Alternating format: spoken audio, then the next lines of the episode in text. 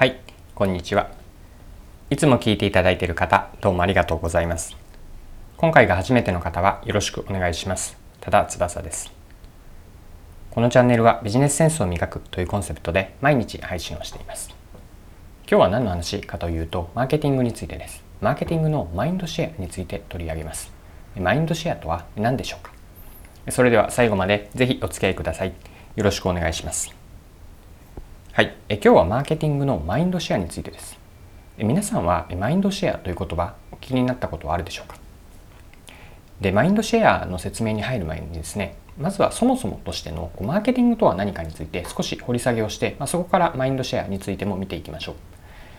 う。で、また重ねての質問になるんですけれども、マーケティングとは何だと思うでしょうか？そもそもマーケティングって何？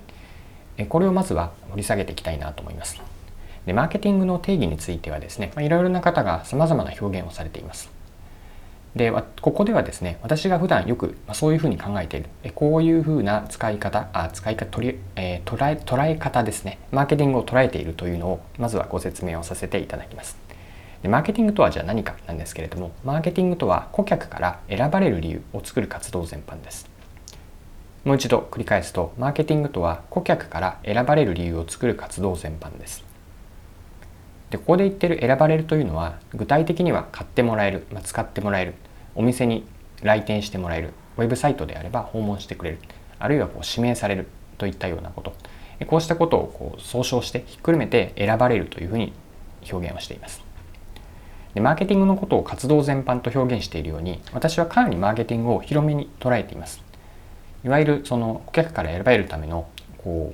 う、うん、社内の活動直接お客さんと接することがなくても社内の活動でもこれはお客さんに選ばれるために、まあ、間接的にもつながっているのであればそれは広く捉えてマーケティングの一つであると。顧客顧客の目線に立って顧客視点に立った活動ができているのであればそれはマーケティングというふうに私は考えています。はい、ここまでマーケティングとはについて私が考えるマーケティングの定義ですね。顧客から選ばれる理由を作る活動全般。いかがでしょうか？なんとなくですがマーケティングについても私とイメージが共有できたでしょうか？じゃあ後半はですね今日の本題であるマインドシェアについても見ていきましょう。でマインドシェアなんですけれども先ほどのマーケティングのあの定義ですね選ばれる理由を作るというふうに言いましたがこことすごく密接な関係があります。でマーケティングシェアとあマインドシェアごめんなさい。マインドシェアですね。マインドシェアとは何かなんですけれどもその選ばれる確率なんですね。もう少しえっと、説明として補足をするとこう何か例えばあなたがこれが欲しいこれが買いたいこういうことをしたいと思ったとしてください。でその時にそのその方法あるいは買いたいと思う商品とかサービスいくつか頭の中に選択肢が思い浮かぶ思い浮かぶかなと思います。でその時に、えっと、特定の選択肢商品例えば ABCDE という5つの選択肢が頭の中に思い浮かんだとしてください。でそのうち A が選ばれる確率これがマインドシェアと同じ意味であるというふうに捉えています。まあ選ばれる確率というのがマインドシェアです。で、マインドシェアが高いほど選ばれる確率が高くなっていきます。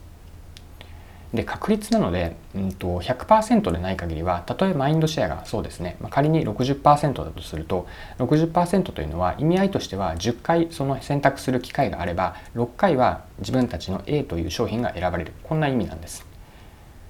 で10分の660%で最もその選択肢の中では自分たちのマインドシェアが高かったとしても残りの4割ですね40%は選ばれない確率というのが出てくるんです。でマーケティングで大事なのはこの残りの4割あるいはこの6割というのをどれだけ確実に取っていくか。そして、えっと、4割を少しでも減らす。まあ6割ではなくてまあ7割とかどんどん上げていく。これが大事なんです。でそのために考えておかなければいけないのはじゃあ選ばれる理由は何か。マーケティングの定義を選ばれる理由を作る活動全般というふうに言いましたがじゃあ選ばれる理由は何というのを理解していってそれを確実に選んでもらえるようにする、まあ、10分の6を、まあ、10分の、えーと、7にするとかもっと細かく言うと 60%62%65% というふうに、まあ、細かくなるかもしれませんがどんどんこう引き上げていくこれがマインドシェアの意味合いだしマーケティングから考えるこうマーケティングとマインドシェアの関係になります。でこのようにマーケティングというのはいかに選ばれるかなんですね。まあ、選ばれるからこそ自分たちの商品サービスを買ってもらえる。そして一度だけではなくてもう一度その価値を得たい。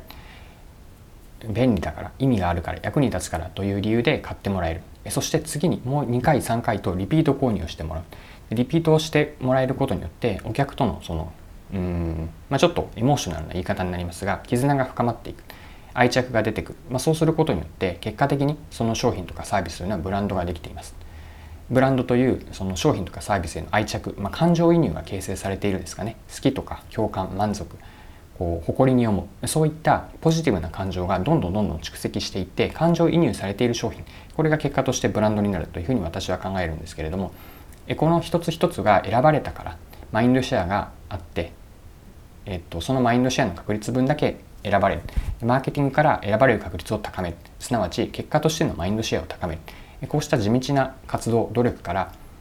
顧客との関係性を強めていく、まあ、これがマーケティングの一番こう大事なポイントになるかなというふうに考えます。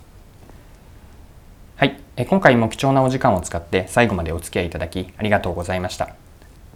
このチャンネルはビジネスセンスを磨くというコンセプトで毎日配信をしています。次回もぜひ聞いてみてください。また、チャンネル登録をしてフォローいただけると新しい配信を見逃すことがなくなります。まだの方はぜひチャンネル登録、フォローをよろしくお願いします。それでは今日も素敵な一日をお過ごしください。